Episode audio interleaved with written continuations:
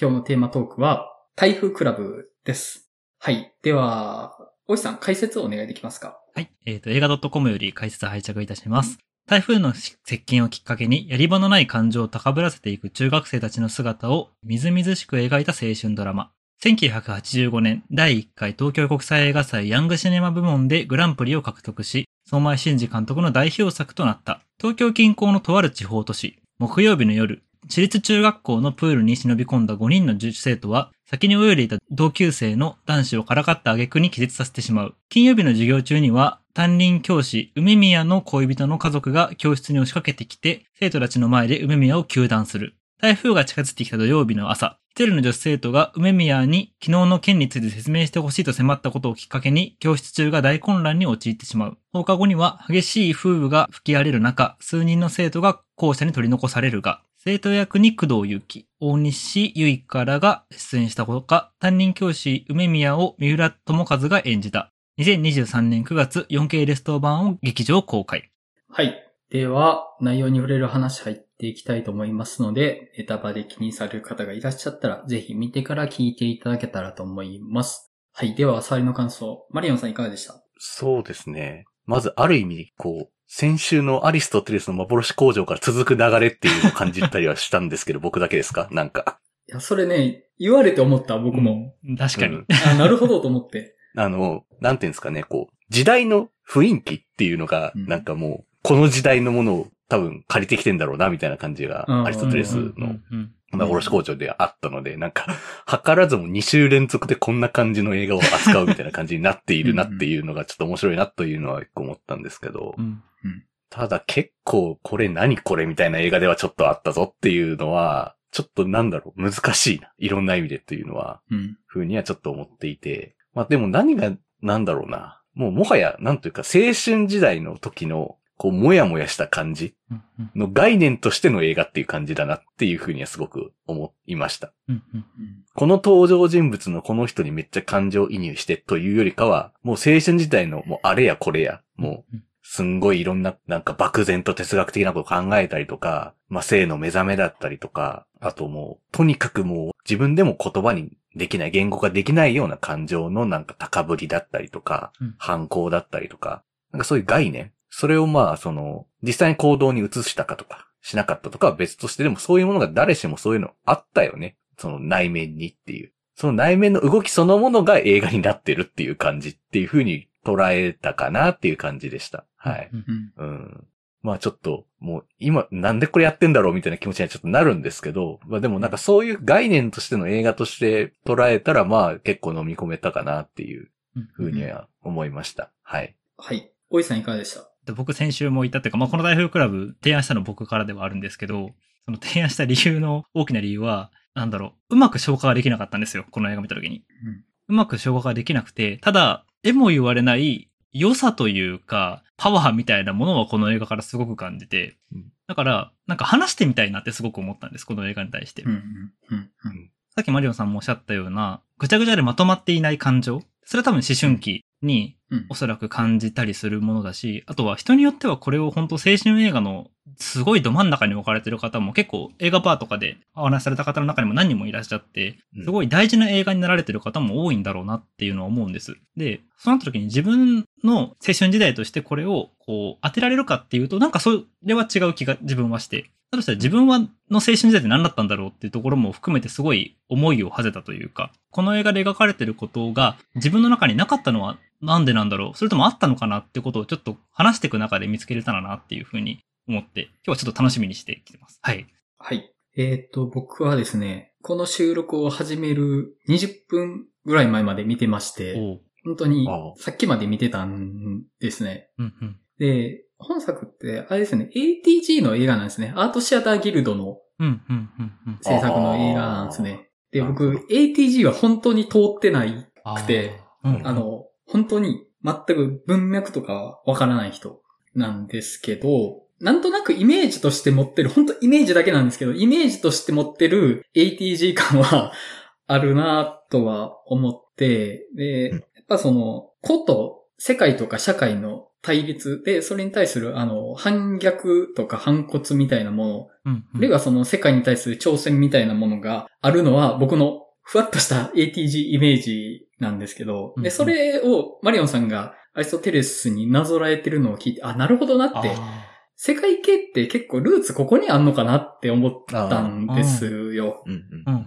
個人と世界が対立するって、それをそういう SF 的なギミックを介さずにやるっていう、精神的なものだけでやるっていうのがなんとなくあの時代の、うん。本当にふわっとしたイメージで申し訳ないんですけど、あの時代の映画のイメージ。うん。で、それ、は例えば拳銃を拾って、で、それで世界と対峙するみたいな映画って確かあったはず くらいの 感じなんですけど、で、その感じを僕は自分が知らない、ただ憧れを抱いてきた時代の映画として、まず楽しんだっていうのが一つあって、あと、まあ、単純にめちゃくちゃ面白かったんですよね。むちゃくちゃ面白くて、で、同時にちょっとそのあの、80年代のロリコン感みたいなのが、うん結構今見るとしんどいなっていうのも感じました。うん、うん。あうん。で、ただ、あの、なんか描かれてること自体はう、んすごくわかるなと思って、現状とか今の中で感じている不安感とかうんみたいなものがあって、それを自分はふつふつと抱えてるけど、周りがなんかそれを自分が望んでない形で出力してるっていうのが耐え難いって感覚めちゃくちゃわかるなと思って。で、あの、正直僕この映画をどう見るのが正しいかっていうのが全然わかんないんで、もう個人としてうん喋れます、この後。うんっていう感じですかね。はい。では、お便り3ついただいてますので、紹介させていただきます。犬さんからいただいてます。皆様、こんにちは、こんばんは。いつも拝聴してますが、お便りするのは初めてです。今回、台風クラブということで、いても立ってもいられずメールしました。台風クラブは私の通っていた高校の近くにあった中学校で撮影されており、当時彼らと同年代だった自分にとって、この映画は映画的にどうこうというよりも、あの時代の自分の故郷の空気が閉じ込められた箱のようなものです。東京で暮らす今でも時々 DVD を取り出しては懐かしく見直したりします。内容が内容なので、当時から今でも地元の人たちの間ではあまり認識されていないですが、ちなみに、秋葉原無差別殺傷事件の犯人を描いた同じく誰も見ていない映画、坊ちゃんもこの辺りでロケされており、なんだかなという感じです。さぞかし、田舎の閉塞感に満ちた地域なのかと思われるかもしれませんが、通っていた高校はあの、新海誠監督の母校でもあるので、高原の爽やかな風が通る長官な田園地帯です。台風クラブを取り上げていただきありがとうございます。ポッドキャスト配信楽しみにしております。はい、ありがとうございます。ありがとうございます。ありがとうございます。お近くってなんかすごいですね。うん。うん。で、おおよそ40年前の映画で、本当にあの、まあ、80年代前半ぐらいの空気感というか、木造の校舎が結構今見るとカルチャーギャップを感じるんですよね。うん、うん。ああ、うん確かにそうですね。で、しかも、風が吹いたらもう、至るところでなんか鳴ってるっていう感じもすごくいいっす。うんなんか、うん僕らにはちょっとわからない感覚かもなーっていうふうに思いましたよね。うん。実写で見ることないっすよね、あの校舎。うん、ないですね。うん。90年代に義務教育の家庭だった僕でも鉄筋だったんで、やっぱ木造の校舎って80年代でも結構ギリ感あるかなって気はするんですけど、うん。なんかすごい絵だったし、それがまああの映画の中に閉じ込められてる感じっていうのは、うん。なんかすごい映画な気がしますね、そこのうんうん感じは。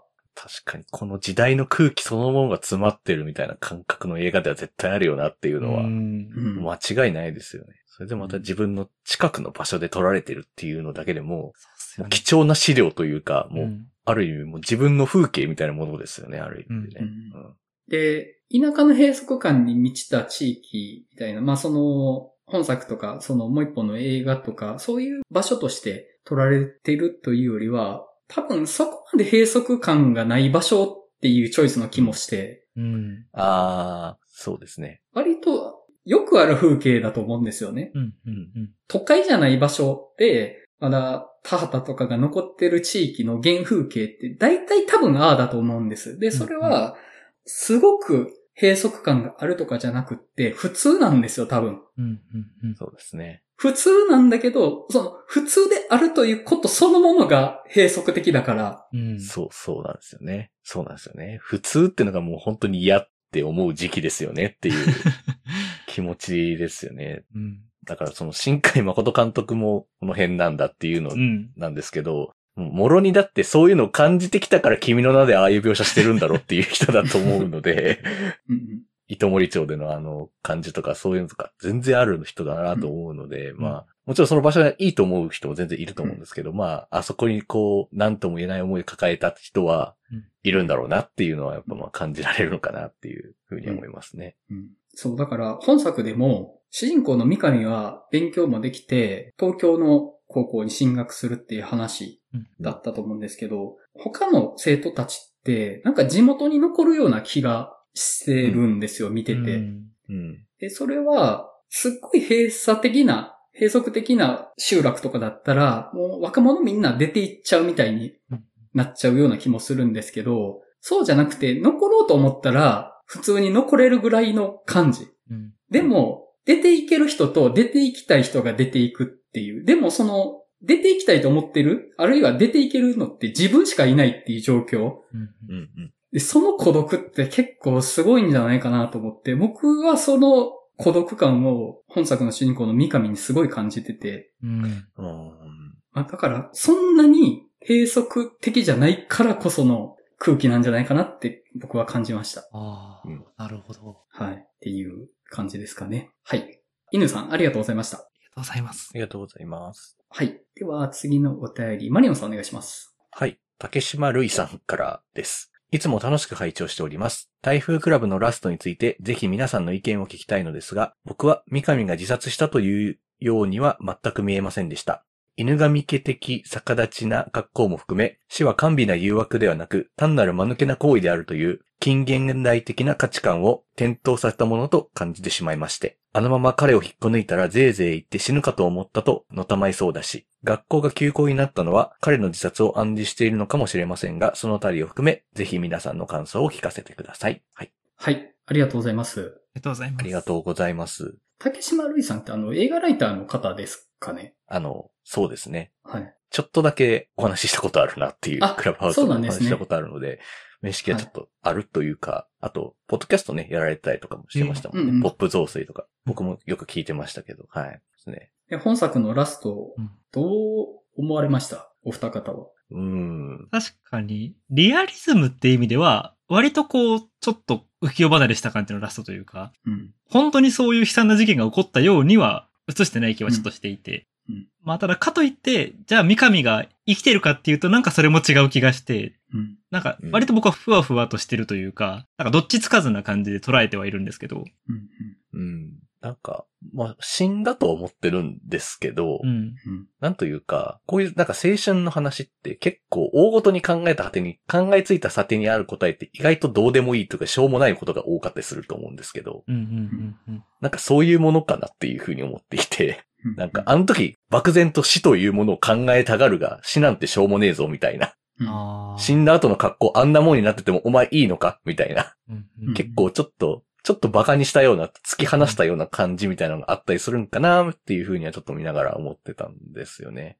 う。うんん。なんか、お前らがそんなに必死こいて考えてるの意外と大したことないぞみたいなうんう。ん。感じなニュアンスだったりするのかなっていうふうに思っていたんですけど、あんな風にでも生まれることあるんですかね？そもそもねみたいなのでちょっと思ったんですけど。いやー、あれ、僕も彼は自殺して死んでると思ってて、うん。で、それは本当に彼の中だけかもしれないけれども、それでも切実なものとして考えてたので、あーなんか僕はあのふざけ方は、あってなりました、正直。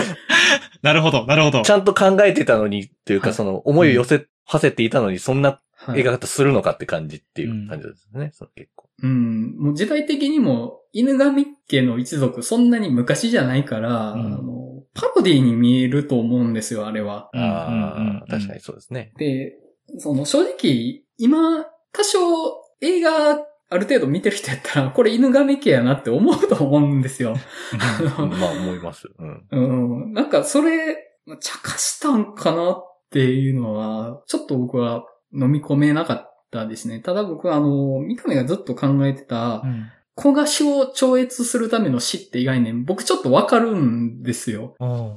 で、それわかるんで、なんかあんまり茶化してほしくなかったというか、陰惨なものかもしれないけど、なんか彼なりに必死で考えて出した答えだとしたら、まあ、まああんまりふざけたものに見えてくれない方が良かったかなって気は僕はちょっとだけしましたかね。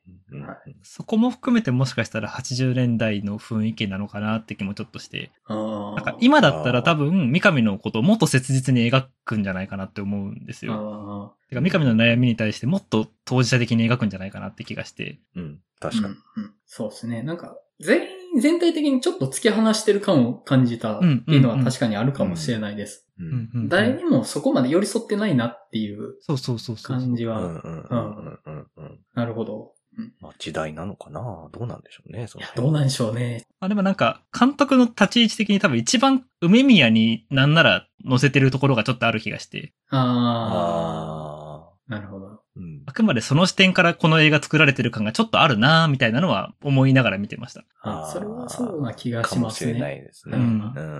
はい。ありがとうございました。ありがとうございありがとうごます。ざいます。はい。では、3通目、おいさんお願いします。はい。辻さんからいただきました。えー初めてお便り差し上げます。台風クラブは自分のオールタイムベスト10に入る作品なので取り上げてくださって嬉しいです。台風が来た時のそわそわしてしまうのは何も子供に限った話ではなく、大人も同じようにそわそわしてもいいし、台風の場合に限らず、そわそわした気持ちの対処の仕方は人それぞれで、そもそも対処しなくてもそれはそれでいいのではとかいろいろ考えさせられます。冒頭のバービーボーイズの曲から一気に心を掴んでくる感じも、えー工藤由紀さんが雨の駅前で途方に暮れる長回しのシーンも大好きです。皆様の感想を聞けるのが非常に楽しみです。ということで、ありがとうございます。ありがとうございあます。りがとうございます。大阪の映画バー来ていただいてる辻さんですかね？うんもしかして。ですね。はい。はい。そんな気がします。うん。はい。オールタイムベスト10に入る作品なんですね。ねあ辻さんお好きなんですね。はまあ、あのー台風のそわそわ感ってうん。多分今でもみんなあるんじゃないかなって気は。うん。まあ、ありますよね。もう、うん。そらもう台風来るぞってなったらもう、やった休みだって思っても、そわそわしますよ、そら。もう、うんはいもうすぐ何見ようかな、休みの間とかいうそわそわとかもあったりしますけど。う んそれこそ、金作でもね、それこそ怪物とかも、この台風のそわそわみたいなものをこう、うんある種描いた作品とも言えますし、あれ、なんか、是枝監督の映画の中には結構台風シーンはよく出てくるイメージがあるなとはあ、。そっか。海海よよりもまだ深くとか。そうそうそうも。そうか。そうですね。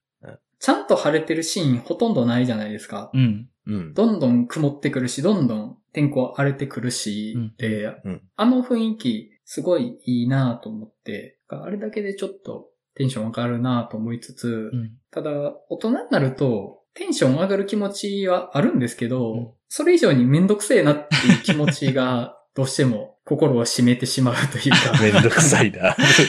いうのはまあわかります。わか。うん。いや、もうなんかその、テンション上がるわだけでいけるのって多分子供時代だけな気がうん。してて、まあうん。それも本作の中には埋め込まれてる気もするし、うん。うやん。っぱり、あの、ある種の破滅願望みたいなものも。あるよなとは思って、うん。あなんか、あ、台風来てほしいなって思いって、あ、世界滅んでほしいなっていうのの 100分の1に薄めたぐらいの何かみたいな、そういう 思いのような気もちょっとしたりはしてて、まあうん。そうですね。うん、確かにな。社会人になってからはあんまりまあそういうワクワクというかそわそわとはまたちょっと違いますかね。うん。うんでも確かに大学の頃とかはなんか、わけもなく部屋から曇り空な外を見ている時ってなんか多かったなっていう、あの時僕は何を期待してたんだろうな、みたいな 風な時はあったなっていうのはちょっと思い出しましたけど。うんうん台風のそわそわ、まあちょっとあんまり映画と関係ない話になっちゃうかもしれないですけど、台風じゃないんですけど、未だに遠くで落雷がこう落ちているのを眺めてるのは大好きですね。ああ。あれもでもなんかやっぱちょっと破滅願望を100分の1に薄めた感はあるのかもしれないって今話を聞いてて思いました。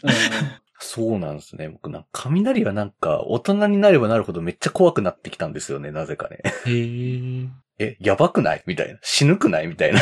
結構死が結構普通にちらつくみたいなうんようになって、子供の頃全然平気だったんですけど、うん大人になったらなんかあんまり雷の音聞きたくないな、みたいなちょっと遠くからもちょっと嫌なう、んみたいなのは結構ね、思いだったんですよね。関係ないですかね、あんまり。すいません、ちょっと話そらしちゃいました。すいや、でもまあ、この台風の空気って本作でも大事じゃ大事ですからね。うんうん。でまあ最終的に台風の時はもうなんかサバトみたいになるっていうのが、あの破滅と背中合わせの自暴自棄みたいな、うんうんうんうん、なんかそれはあるなと思って、はい。大事な要素かなとは思いました。うん。はい。ついさんありがとうございました。あありがとうございま。すす。はい。では、我々で話していこうかと思うんですけれども、あ、どっから行きますかね？難しい？どっから行くかが。切り取り方が結構ね、むずいですよはうね。ん。はい。まあ、結構やんちゃする話うん。うん。うん。だと思うんですけど、うんなんか、全くその、気持ちはわかるんですけど、うん。ああいう振る舞い自体に対する嫌悪感がすごいっていうのがちょっとあって、あ、それはむちゃくちゃ、あの、気持ちはすごくわかるが嫌っていうのが、はい。多分結構この映画を見ててちょっと乗れなかったというか、ちょっとなんか、つかみどころがちょっと自分の中でもどう飲み込んでいいのかわかんないなみたいな気持ちにちょっと先行してるような気をとしていてう、んうん。うん。もう、まあ、その時代の感じとかもあると思うんですよ。もちろん。80年代のああいうすさんだ感じっていうのが、まあそもそも僕の時代とももちろん違う。うんとかいうのも、はあるかもしれないけれど、あまりにもなんかいろいろ やりたい放題やってんな、みたいなところに、うんちょっと僕はなんだろう、みたいな気持ちになってることは多かったかなっていううんのはありましたね。はい。うんその感じはすごいわかりますね。だから、最終的に学校に残るメンバーの行動僕ほんと無理で、あれもちょっとそうなんでで、まあ、ある種のその、自己解放としての、うん。まあ、ああいう、まあ、狂乱みたいなのはあると思うんですけど、やっぱり僕、その、三上のあの感じの方がすごくわかるなと思って、うん。やっぱ彼すごい内省的じゃないですか。うんで、その、ていうか、この日常のしんどさみたいなのに対して、やっぱ彼は考えることでうん。向き合おうとしているというか、まあその考えることっていうのが結構極端というか、うん。まあいかにもちょっと悩むインテリ感があるというか、うんその、自己解放を死に求めちゃってるところっていうのが、インテリ的な良くない側面が出てるキャラクターだと思うんですけど、じゃあそうじゃない人たちの自己解放が何かっていうと、踊ったり服を脱いだりするっていうのが、うんやっぱりしんどいんですよね。うんうんうんあそこ見てて。で、まあ、なんか全体的に、その、思春期の性の目覚めの匂いめちゃくちゃプンプン匂ってる話だと思うんですよ。うん。で、あの、冒頭の夜中のプールで泳いでるところうんうんうん。うんで、アキラっていう、あの、男子3人の中で、ちょっとまあ、なんていうか、ひょうきんキャラというか、はい、多はい。分、いけてない側っぽい感じがするうんですけど、あの、アキラって。で、彼は、その、夜中のプールで女子に会って、で、絡まれて、うんで、まあなんか、気絶しちゃうんですけど、あれ、まあなんか、ちょっと、すげえ性的なシーンだなと思っうんて、うん。気絶から目覚めた後もなんか嬉しそうじゃないですか、彼。なんか、あの、と、ほわーんってしてるのが、うん。すごいまんざらでもない感じの顔してますよね。ちょっとまあなんかあの、うわ、俺、女子に絡まれちゃったみたいな、あの、ちょっと僕あれ、もう正直わかるなとは思っちゃったんですけど、うん。うん。うん。ただあれってそのアキラ自体はその性的な現場に直接加担してるわけじゃないというかう、ん。あくまで受け身うんうんうんうん。じゃないですか。で、その、台風になってからの学校で起きてることって、もう全員主体的にそれに飛び込んでいくっていうのが、うん。うんそれが嫌で、なんかその、あ、なんかちょっと性的な目覚め感じる現場に出会っちゃったみたいなのを自分は感じるのはいいんだけど、うんその全員が、うおーってなってる場って、もう引くわと思って、引く。だからその現場に、ちゃんとアキラはいないんですよね。うん。まあそうそうそうね、いないんですよね。その全員が競争の中に飛び込んでいく場にアキラはいなくって、うんうんだからやっぱ彼は、まだそういう変な大人になってない。うん。うんうんうん。だからラストで学校に行って、プールで泳ごうとしてるっていうのだけをやってるんですけど、台風の時に学校にいたメンバーって、なんか悪い意味で大人になろうとしてるうん。うん、そうですね。ように僕は見えたんですよ。うんうんうん。で、それは、すごく大人的な現実との向き合い方うん。に見えてう、んうん。で、その直前で三浦友和がそうね。そうなんですよ。酔っ払ってぐってぐでで家でカラオケやってるシーンがあって。で、それはあれ、やけくそだからなんですけど、だから、結婚したくなかったけど、もうなんか、相手の母親と、それの弟のおじに当たる人が絡んできて、うんもう、完全に外堀埋められて、あ、もう年貢の納め時やなって、もうやけくそで酔っ払ってカラオケでも歌うかって言って、うん歌ってたら、そのおじが服脱いだらもう、もんもん入りまくって っていう。あれ？ガチの人やんっていう、恐ろしいなって思いましたけど。あのシーンの情報開示の仕方すごいですよね。ね。そう。あの一瞬にめちゃくちゃ情報量詰め込まれてますよね。はいみたいな感じですよね。えーって。うん。で、僕は、あの、台風の学校で行われた子供たちの行動と、三浦友和の行動が同じものに見えたんです。うんうんうんうん。も人生は、産んでいくだけだっていう中で、じゃあ何をするかって言ったら、もう酔っ払、うん踊り狂う、うんやけくそになるっていううんことに求めてるっていうのが、僕、あのシーンすごいもう絶望して、本当に。もうみんな、この世界で、もう、そうやって生きていくことの受け入れを始めちゃってるなっていう。もうなんか今しかできないことをやろうとしてるっていう。でそれはもうなんか台風の学校で服脱いで踊り狂っちゃうみたいな。うんでもそれは大人になったら酒飲んでやることとほぼ同じことをやってるっていうのが、で、あそこですごい三上くんの絶望が僕すごい分かって、みんなもっと生とは何かみたいなことを人生の可能性とかっていうものを考えないのかなっていう。うんうんでもそこで彼らは考えるんじゃなくて、服を脱ぐっていう。で、それは狂乱に飛び込んだり、あるいはその性的なものにすがったりっていうのが、うわ、人生の行き止まりここやぞみたいな風に僕は見えて、ああ、なるほど。もうね、本当あのシーン、絶望ですよ、絶望。もう僕はね、僕はもう本当に人生の希望がついえたシーンやと思って見てました。あーあー確かに。確かにそう見えるのか。もうな、まあ、世界に順応し続ける感じのを見て、あれ？おかしくね？みたいなのを、一人で彼は感じてるわけですもんね、あそこでなんか。う。うんんなんかすっごい孤独やなってずっと思ってたんですけど、うん彼だけずっと。うん一応乗るじゃないですか、彼も。一緒になって踊ったりはしてるけど、うん。けど真にあそこに自分のなんか求めるものなかったんだな、みたいなのだけは全然あるから、うん。なんだろうな、すごく寂しいなとはずっと思ってて、あんまりこの登場人物にこう思い入れというか感情移入ができないとはさっき言いましたけど、うん。まあ強いて言うならミカみたいなとは思ってたんですけど、うんなんかやっぱりその鬱屈した何かを、それを何か打ち出せないままずっと悶々と抱え続けるみたいなことの方が僕はちょっと青春映画になんか求めてるものっぽい感じがするというか、うん。僕の中でですけど。だからなんかどっちかっていうと僕はなんか台風クラブやけど、よりも悪の花とかの方がやっぱ好きっていう感じがするんですよね、僕の中で。ああ、なるほど。どっちも状況とかシチュエーションは似てるんですけど、うん。でも、悪の花は悪の花で、あの、あのいろいろはっちゃけてはいるんですけど、そのなんか鬱屈したものをずっと抱えていて、もうなんか変な匂いがするぞ、くらいな勢いで、こう、悶々とし続けてるみたいなうんことの方が僕はすごく刺さるかなっていうのはありますね。やっぱ自分の中でですけど。なんかそれこそ冒頭で僕あの、わかんないというか、消化ができなかったって話をしたんですけど、さっきのその山口さんの話を聞いて、ちょっと今学生時代に思いを馳せてたんですけど、うんその、まあ、中学生はまだちょっとあれとしても、高校ぐらいになってくると、さっき言った山口さんの大人のノリみたいなものを、だんだん周りがやっていくというか、うんまあある種、ノリ的に動くみたいなことを始める時期でもあるじゃないですか。うんで、あの時期に、多分高校2年生だったんだよな。高校2年生の頃に、本当にクラスのに馴染めなくて、まあもちろん、孤立まではいかなかったんですけど、でもあえてクラスのノリと距離を置いたことがあったことを思い出して、多分あれは三上と同じだったんだなって今ちょっと、その、うん。自分を思い浮かべてみると思ったので、うん。その視点に立ってみるとというか、ノリ的なもの、あるいはその、その場の雰囲気みたいなもの、まあある種狂乱というか、まあ切な性と言ってもいいかもしれないんですけど、うんうん。そういう切な性に乗れなかった学生時代ではあったので自分も。うん。そこは確かに共感できるとこではあるなっていうのはちょっと思いましたね。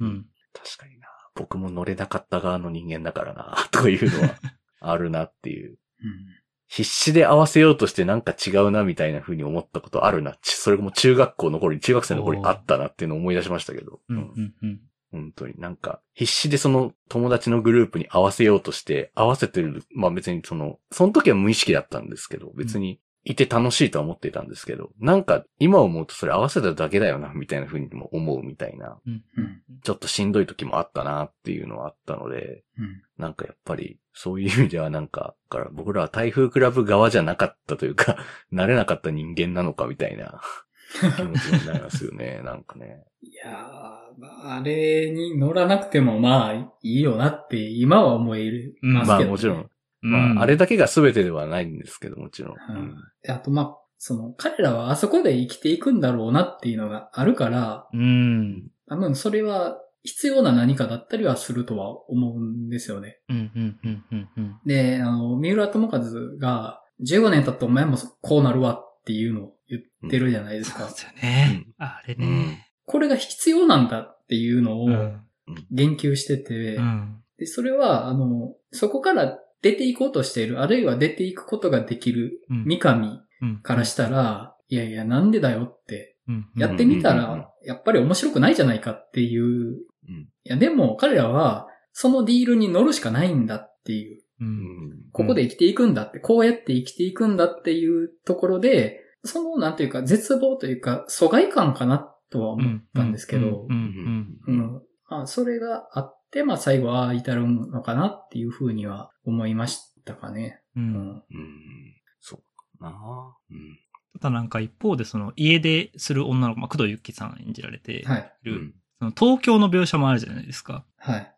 じゃあ東京出たらどうなのかっていうのも、はい。ある種描い、まあ、三上がっていうところじゃないのがちょっと難しいところではあるんですけど、判断。はい。うんはい。あそこは、その、まあ、まさに三上視点だと、あるいはその三浦友和が言う、こう生きていくしかないんだ、ここではなっていうところに対するものであるとすると、どう捉えます？東京の描写というか。ああ、あやっぱ、僕はう、ん。彼女の行動は、三上が行こうとしてる場所に、私だって行けるんだぞっていう風にうん。言ったら、無理だったっていう。うん。うん。うん。うん、で、あの時代の原宿でしょ？そうですね。うん竹の子族とかいる時代でしょ あ。ああ。もう、あの、バリバリ若者文化のうん。街じゃないですか。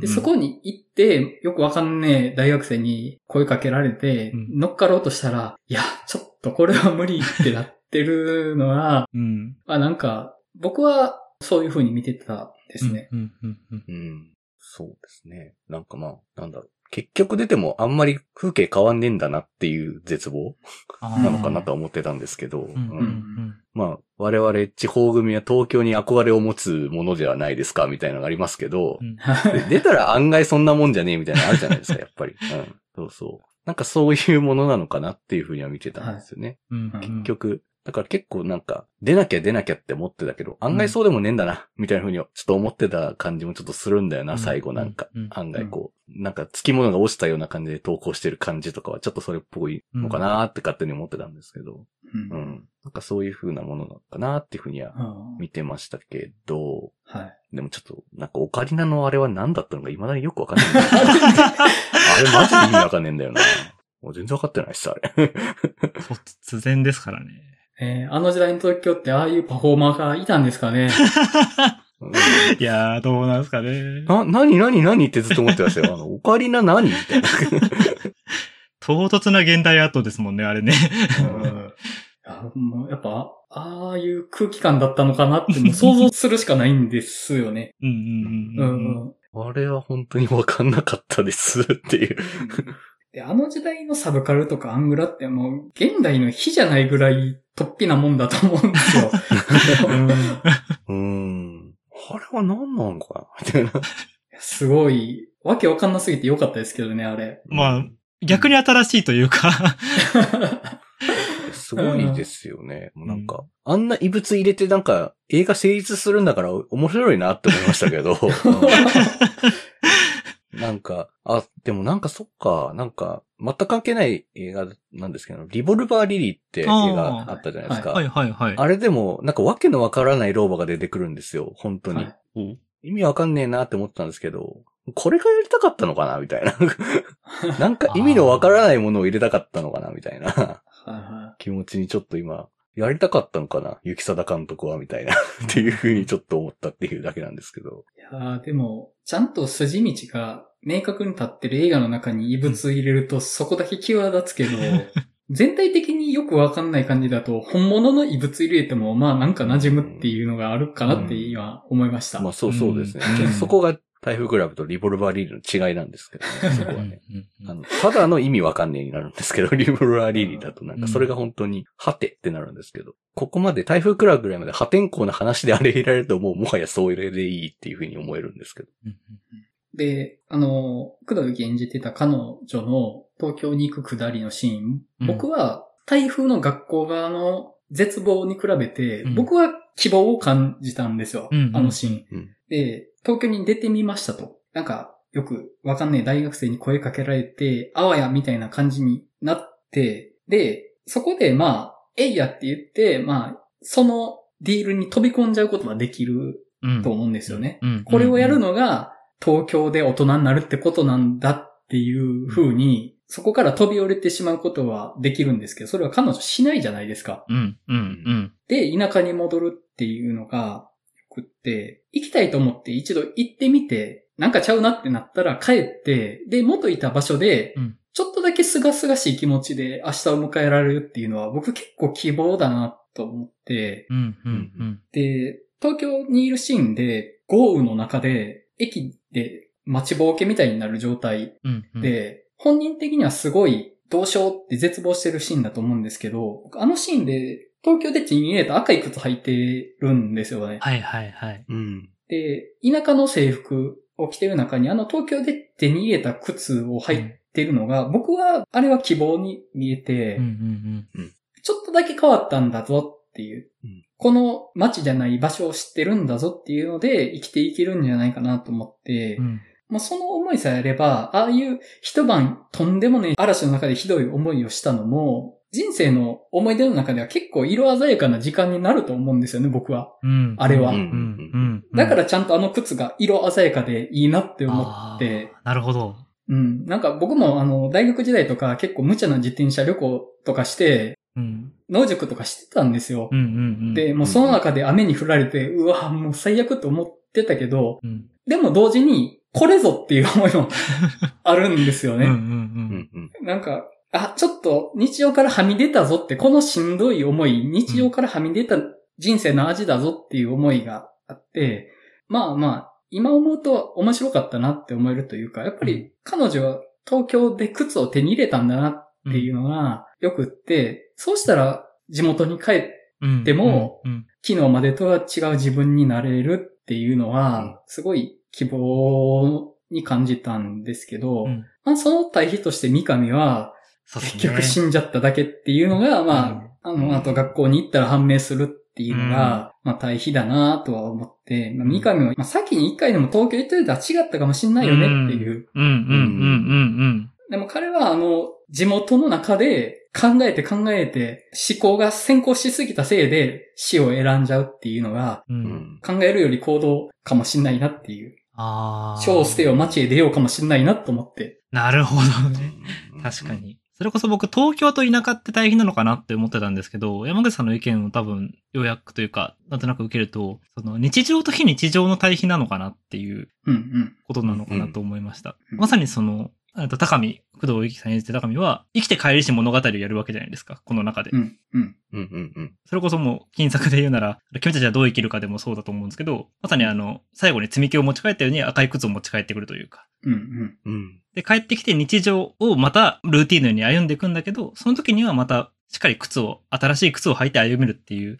うんでも日常だけって歩んでいこうとすると、やっぱ三上みたいになってしまうっていうのは、なんか、すごいそこの対比なんだなって今ちょっと改めて気づきましたね。うんうん。そうですね。なんか、まあ、三上のこともそんなに肯定はしてない作品だとは思うんですよね。うん、うん、ううん。ん。だからまあ、あの、犬神家もありっちゃありなのかな。ブザマサとしては。うー。うんん。まあでも、まあ、とはいえやっぱり切実なものはあるからな。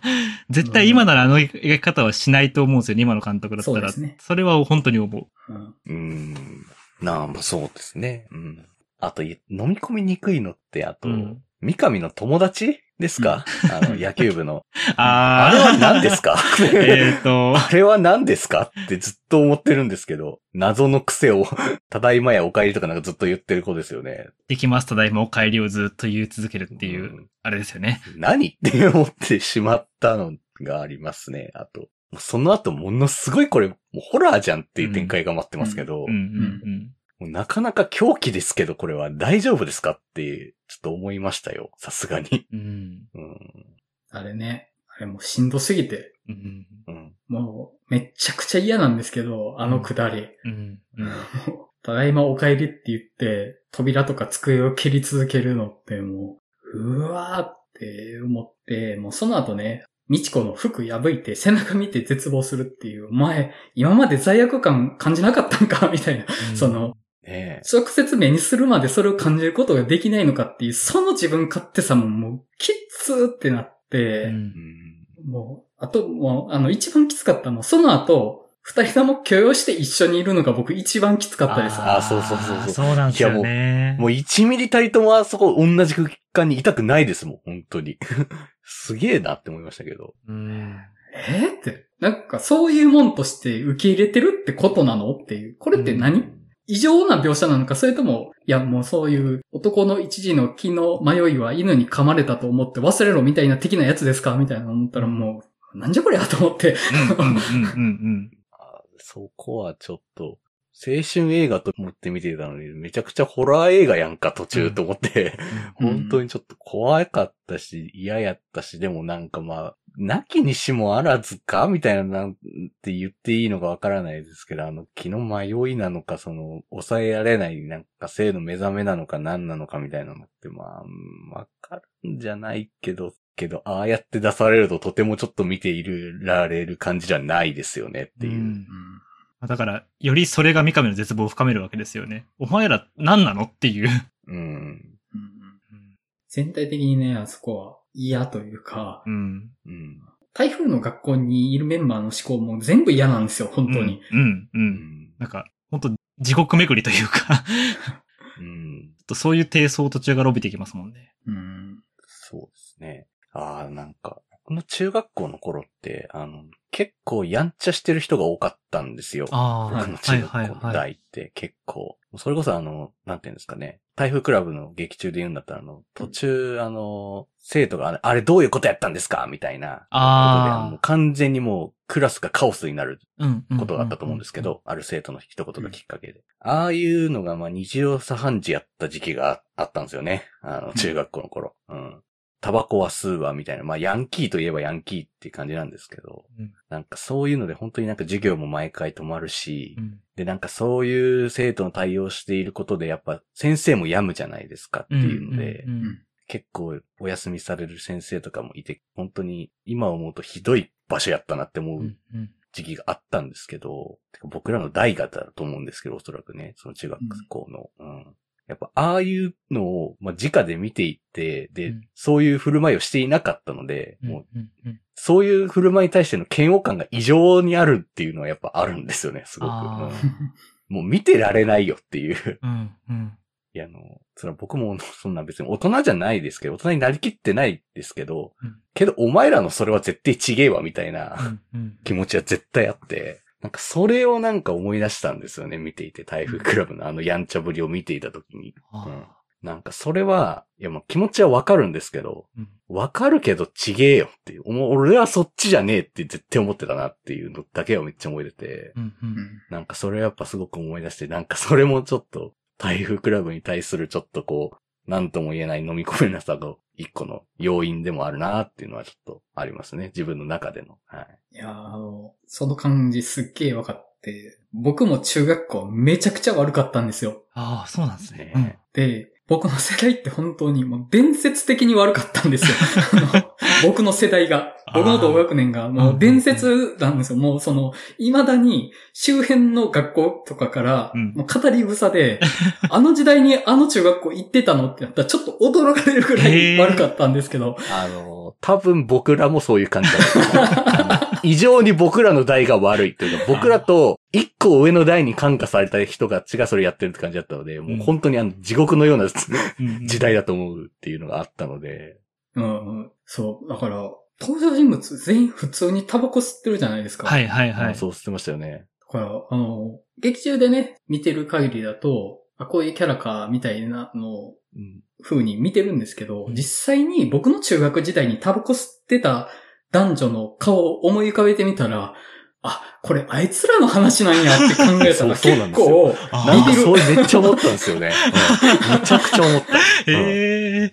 思い出すっていう。そう、全然あの、三上以外にうん。僕が入る余地全くないや、あそこに。っうん。うん。ていうのはありましたね。うんそうなんです。なんかね、台風クラブで見るよりも先に見ててはそれ見てね。感じになっててリアルで見てたらあんま楽しめないな、みたいな気持ちになるというか。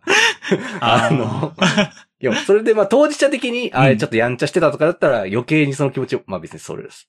経験の有無でね、そういうなんか理解できる理解できないとかって片付けたくはないですけど、うんうん。まあ、見るときの一個それはあるよっていう、それは。やっぱ思うとこあるさっていう。うん。いなるやほどないや、だとしたら多分自分はかなり平和な学生時代を過ごしてきたんだなって今つくづく思ってます。だからこそ、自分のトラウマも引っ張られないし、自分も重ねないしって感じで見てたんで、あだから誰でもないんですよ。あそこの台風クラブのあ。住民が。はいはいはい。はだからさっきその氷の頃の乗れなかったって言ったけど、台風クラブほど荒れてはなかったっていうのがやっぱりあって、うん。多分あのノリをもっと濃縮したらきっと台風クラブになるんですけど、そこまでではないからやっぱり僕はまだあれをファンタジーとして見てるところがちょっとあるんだなって今思いました。ああ。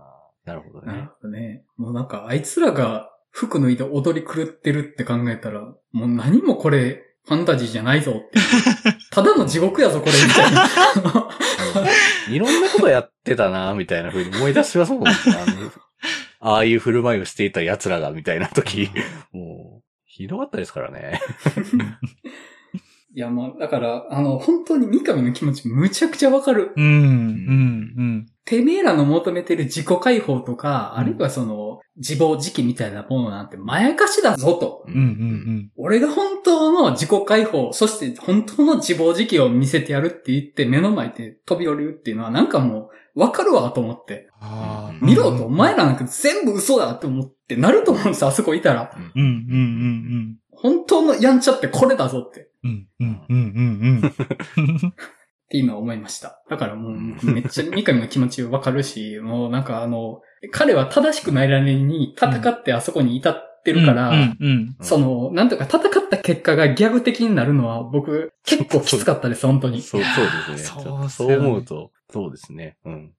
本当だ。本当僕はどっちかっていうと三上寄りなはずなのに、ちょっとああそこにちょっと突き放したような見方をしていたのはちょっとなんか、なんかごめんって気持ちに今なりましたけど。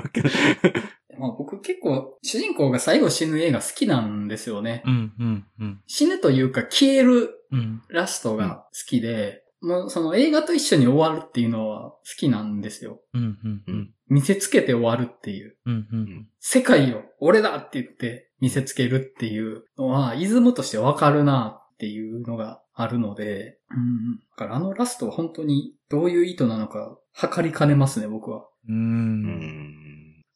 えーなんか割と三上のことを主役として描く割には三上にを突き放すんですよね、あの映画。う。うんん。そうですね。別にあんまり善人でもないですしね。あ、もちろんそれはそうなんですよ。うん。もちろんそれはそう。ただなんか、どちらかというと、アキラのなんか純粋性の方にむしろこう希望というか、そっちを見出そうとしてる感もちょっとあって。うん。そう。彼だけが子供のままなんですよね、ラストで。そうなんですよ、そうなんですよ。で、工藤由紀の彼女うは、んまっとうに成長してるから、うんラストでは。うんだから、その、ひねくれた成長をしようと試みた人たちは、全員あのラストにいないんですよね。三上含めて全員ねじれてるから、うん。うんうんあ、なんか、うん、そういうことには見えましたかね。うん。うん。うん。あとちょっと映画のその、僕結構この映画、その、登場人物のストーリーとか、感情はあんまりこう、外側から見てたんですけど、ただショットがやっぱ結構一個一個かっこいいなとは思っていて、うん。例えばその冒頭の三浦智和演じてる海宮の、その、彼女というかまあ、付き合うことになって、まあ結婚することになってしまったうん。人のお母さんとその、えっと、弟かがこう歩んでくるシーンがあるじゃないですか。あそこですっごく円形から山を映しながら、でもギリギリ人が見えるショットでこう、彼らを追ってくっていう。うん。なんかあれがすごく僕、あそこのショットまず大好きで、うんまあ、さっきその、閉塞感はないって言ったんですけど、確かに開放的な絵ではあるんですよ。ただ開放的なんだけど、うんとにかくこの山っていうのが目の前にあるんだっていう。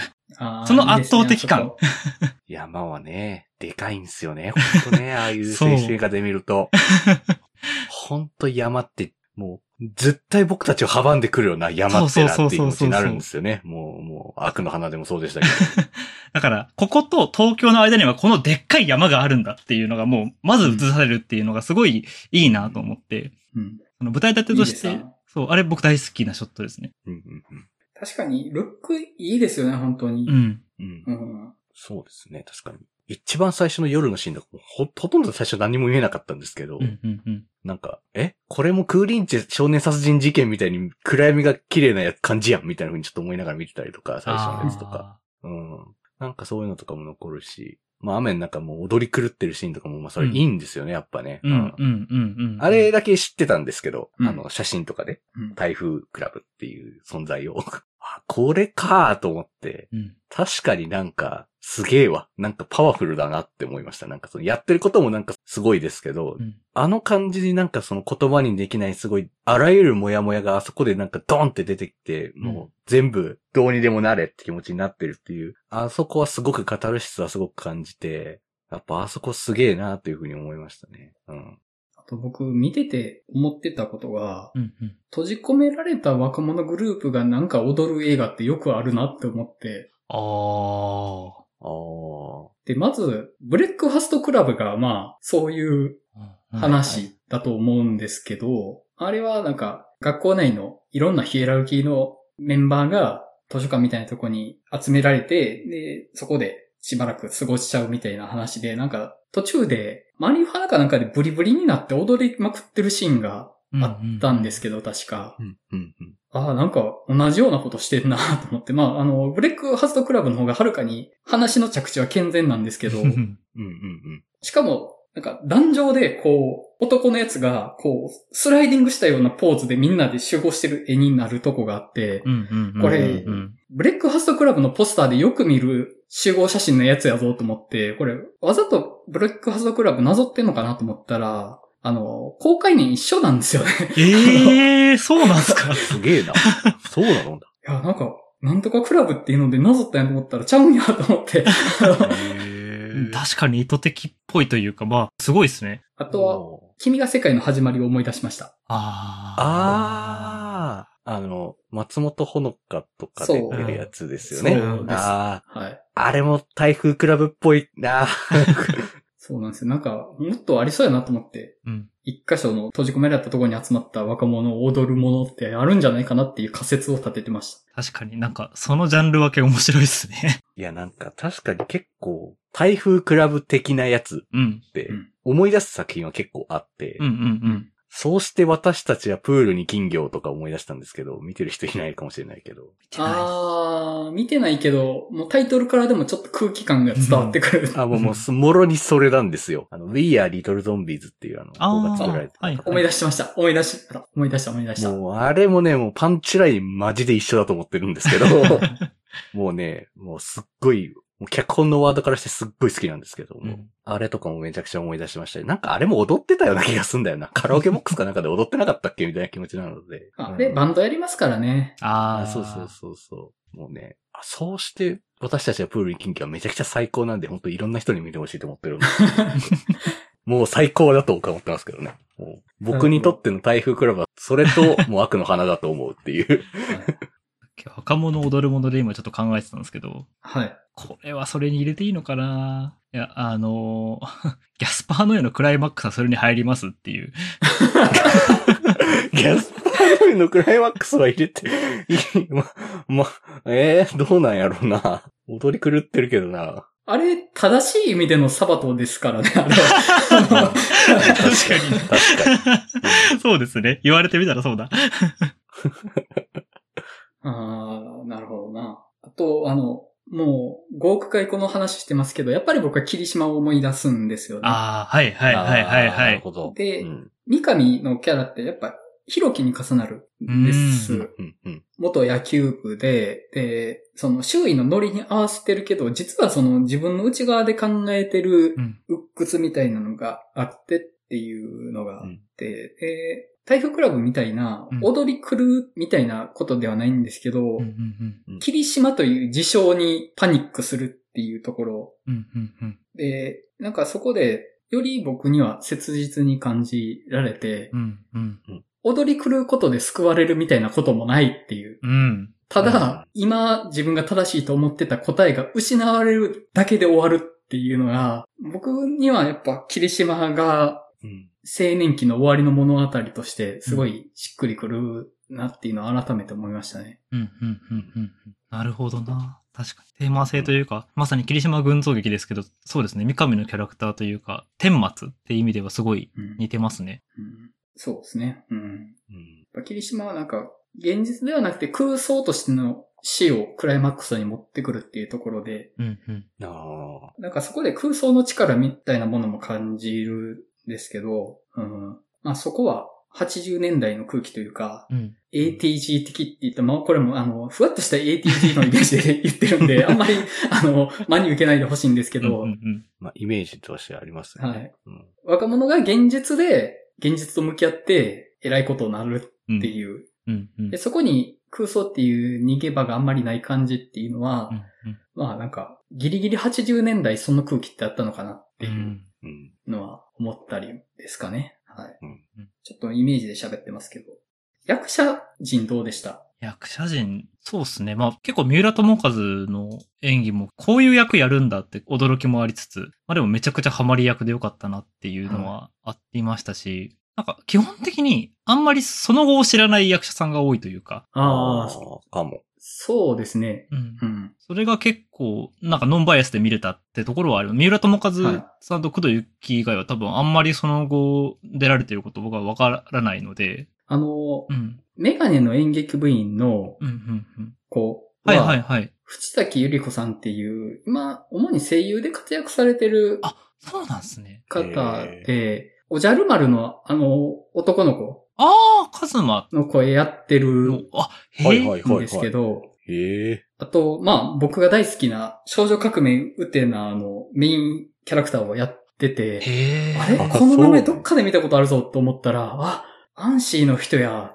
っていう、まあそういう、あそうなんですね。はああ、なるほど。い、でしたね。うんうん、うん、工藤由紀さんはね、まあ、さすがのルックスっていうのもあるんですけど、うん。うん。あの、同時期の映画で逆噴射家族っていうおう。石井総合の映画で、あのね、この時もね、レスラーのレオタードみたいな格好してるシーンがあるんですけど、うん。なんか、この時代そんな格好ばっかさせられてんなっていうのが、なんか 僕ちょっとあの80年代のロリコンカルチャー的なものちょっと引きました。今回。全体的に。うん。それはそうっすね、確かに。うん。今見るとちょっと、ああ、みたいな気持ちになるっていうのは、うんうんうんまあありましたけどもね。はいうん、でも、年齢的に、その、中学生ぐらいなんですか？皆さんってあの時の役者さんって感じなんですかね？なんかよくわかんないんですけど、だいぶ若い時だと思うんですけど。そうですね。うんえっと、85年だから、14歳ぐらいですね。ああ、じゃあ、ほとんど当事者的な年齢なんですはね。い。うん。もう自分の実年齢と役が一緒でもうあんな感じののぶち当たるってなんかどんな感覚になるんだろうなっていうのはうん。めっちゃ思ってなんか結構その、あれ演じていく中でなんかすっごいなんかまあ確かに重要な一作だと思うんですけどうんっていうのはあるんですけど、うんどういう感じやったんやろうなっていうのがめちゃくちゃこう、撮影の当時のなんか舞台裏みたいなのをめっちゃ聞いてみたいなっていうふうにはめちゃくちゃ感じました。うんうん。うん。ああと、役者で言うと、あの、東京の大学生の厚見俊則が大学生なのに厚見俊則だなって思って、厚見俊則の役やってんなと思ってめっちゃ良かったです。おみ、おみとしのあ、そうおみ、おみとしのりさん。すみません、おみとしのりさん。うん。いや、もうね、あの部屋行くシーン、キモすぎてちょっと、やばくて、あれは。もう声かけて、女子中学生部屋に連れ込んで、後ろからこの髪撫でるシーンのキモさ。いや、本当に。やばい。あっちゃーっていうね。で、その時のやっぱ、おみさんって、まあ、他の役でもそうなんですけど、その下心だったり、そういうものを隠しながら演じられる役って結構よく見る気がするんですけど、うん。その自分の内心というか本心みたいなのを隠してうん出てくるよううなん役を演じられた時にめちゃくちゃ光るな、この人はって思うんですけど。いやもうこの若さでこの時からそうだったのねって思って。うん。やばいですよね、あの、顔はたいて、外嵐なんだから止まってけよって。そうう。やっばーと思って。やばーですよね。いや、順番がなんかちゃうやろみたいな。っていうかな、なんで先叩いてその諭すんやねんみたいな。もう意味わかんねえなって思ってました。うん。そうそうそう。逆じゃね？やるとしてもよ、みたいな。諭し切った果てにダメだって思って、おい、なんだてめえこの野郎ってなって暴力に出るだろ、普通って感じでしたけど。うん。なんか、もうまあダメだろうなっていう、変だなって思いましたけど。俺、送らねえからなって、送らないのって。マジでってなりました。ねえ。はぁもう、目的を一つに絞りすぎだろうと思った、あそこ、本当に。うん本当に嫌なんですよね。あのシーン本当に。いや、だからあの、80年代の、なんていうか、ちょっと男女の性のうんうんうん。あり方みたいなのも、ちょっとうっすら見えるじゃないですか。はい。はい。うん。うわ、もう、ぐろっと思って、本当に全体的に。うんい。や、なんかね、そこはしんどさはありましたね。ありましたね。うん。なんかね、そこもちょっとアリストテレスの幻工場っぽいんだよな。なんかちょっと、性の感じがボワって出る感じとか。ああとなんかその、日常の退屈を紛らわすかのようにちょっと危険な遊びをするみたいな振る舞いってもうまんま台風クラブじゃんって思いましたけど。ー。言われてみたら。もう、共通点が多すぎてねっていう気がして、うん。だから本当にこの2週続けての流れめちゃくちゃ正しいと思ってますけど、本当に。うん。個人的にはすごくありがたい、この2本立てを僕させていただいたなって思ってますよ、本当に。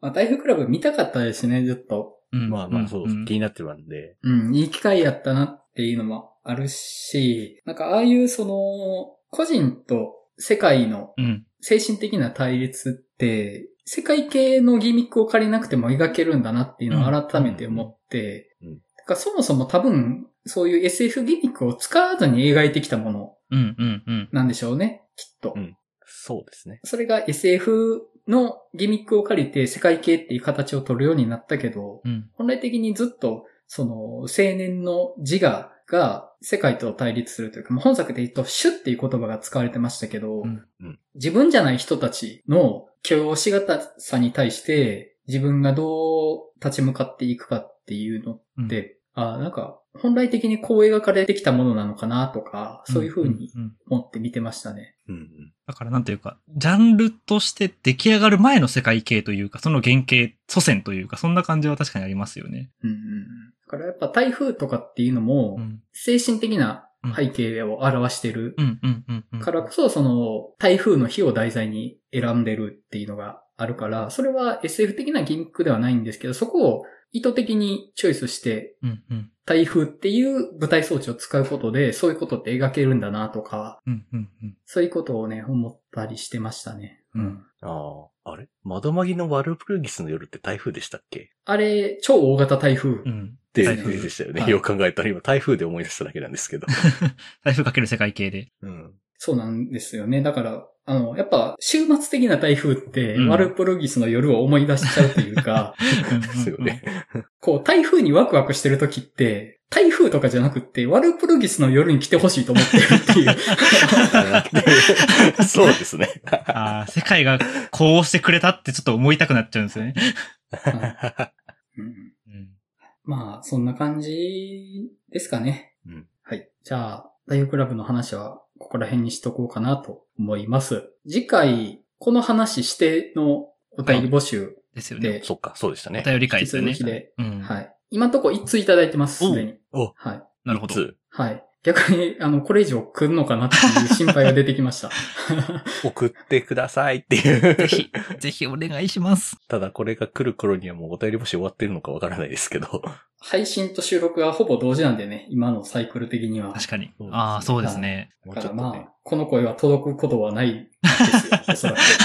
そうか。届かなかったかっていう。まあまあ、あの、うん、よかったら送ってくださいねっていうのを念じておきます。祈ります。はい。